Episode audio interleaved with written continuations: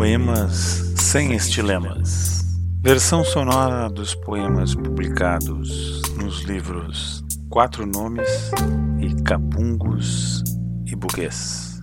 No blog A Voz Pública da Poesia e Alhures, além de um ou outro inédito.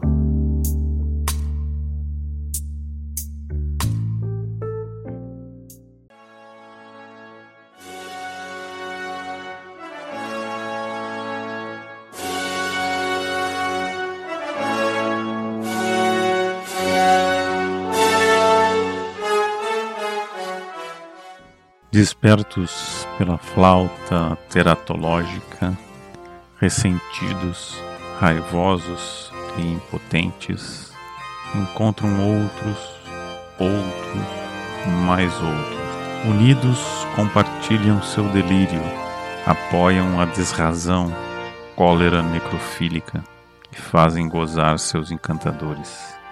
Param de ouvir o que faz sentido, deixam de ver o fato que os cerca viram massa espalhada e ensandecida, uma gosma que escorre para baixo, para os lados, por todos os andares. Conseguem ser piores que os ruins, incontroláveis e contrários à razão. Seus meios são os seus próprios fins. Para destruir, destroem para destruir. Violentos, assassinos, belicistas, para abolir, abolem para abolir o outro, o mundo, aos seus e a si.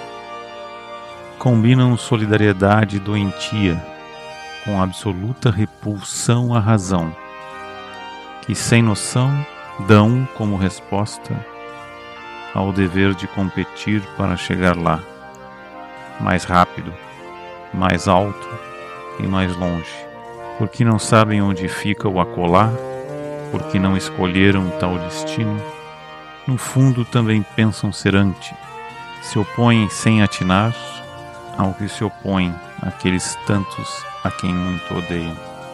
Dividem o mundo em dois andares. No de cima estão eles, seus ídolos e seus iguais.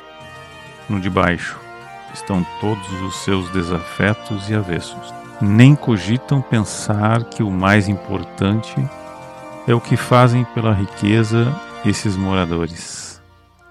Mas, como não têm apreço pela razão, preferem a adoração pelo Deus trabalho, para quem as gentes são máquinas ruins. E, segundo o humor dos tempos e chefes, substituem os judeus pelos comunistas e negros, e gays, e mulheres, e umbandistas, no andar de baixo. E os industriais pelos fazendeiros, e banqueiros, e generais, e pastores, e milicianos, no andar de cima.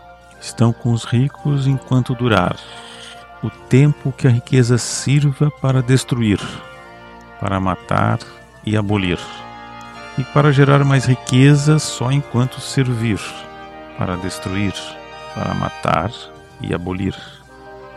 Não tem outro projeto nem plano, a não ser seguir os flautistas do horror em direção aos ricos domínios de Satanás, que, vez em quando, vem cobrar suas almas.